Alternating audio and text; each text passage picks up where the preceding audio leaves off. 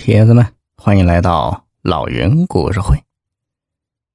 今天故事的名字叫做《柳暗花明又一村》。这人要是倒霉起来呀，上吊都有人给你准备好了横梁。然而，身陷绝境之际，也往往是转机发生之时。话说，白鹏飞今年四十多岁。平时干活就很吃苦，近几年在外打拼，赚到了一点钱，成了村里的富裕户。他拆了家里的旧屋，盖新楼，想让家人都住得舒坦些。可新楼还没盖完呢，倒霉事儿却来了。最近有桩生意让白鹏飞把多年积蓄赔了个底儿朝天，他整个人都蔫了。这天夜里，白鹏飞竟不声不响的揣着一根尼龙绳出了家门。他这是要干啥去？他要找个合适的地方悬梁自尽呢。白鹏飞走啊走，一边走一边观察。这棵树够高，可惜不是歪脖的，没法吊。那座木桥也许能行。他来来回回总有人走动啊。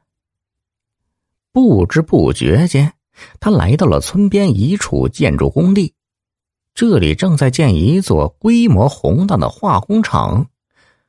两三栋楼房才刚刚搭好了框架，倒已经显出几分派头了。白鹏飞不禁想起自家建了一半的新楼，心里一阵酸楚。他揪着胸口直跺脚，实在是懊悔极了。哎呀，当初就不该答应村主任去做那笔不靠谱的生意。说起这桩生意，白鹏飞根本做的不情不愿。那一天，村主任老云领着他表弟李二狗来找白鹏飞，说李二狗有笔好买卖，就是手头。缺资金，想让白鹏飞出资，承诺回报一定丰厚。白鹏飞起先不大愿意，可碍于老云是村主任，不看僧面看佛面，他最终同意了。不料两个月后，李二狗哭丧着脸来说：“生意黄了，前期投资有去无回。”白鹏飞一听，脑袋嗡一下就炸了，这简直……是要他的命啊！白鹏飞叹了口气，看了看四周，这会儿工人们都回宿舍休息了，工地上一片寂静。他暗道：“就这儿吧。”他便鬼使神差的走进了其中一栋楼房。这房还没有封顶，几根钢筋水泥的横梁已经浇筑完成。白鹏飞见了，暗暗苦笑：“嗨，我也不是总倒霉呀！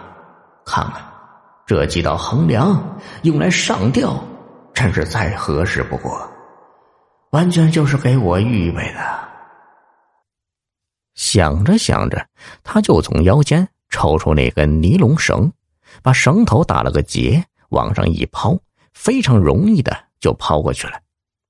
他这才想起。光绳子抛过去也不行啊，还必须有个凳子，不然拿啥垫脚呢？他转身一看，在离他不远的地方就有好几个塑料凳，那一定是工人们歇工时用来坐的。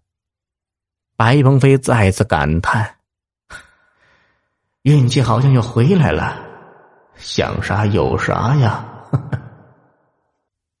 白鹏飞搬过一个凳子。颓废的站了上去，压的凳子都变形了。别看白龙飞最近心情低落，但饭量可没减少。本来他就很胖，近些日子，光吃不干活，体重更是大涨，保守估计啊，也得两百来斤呢。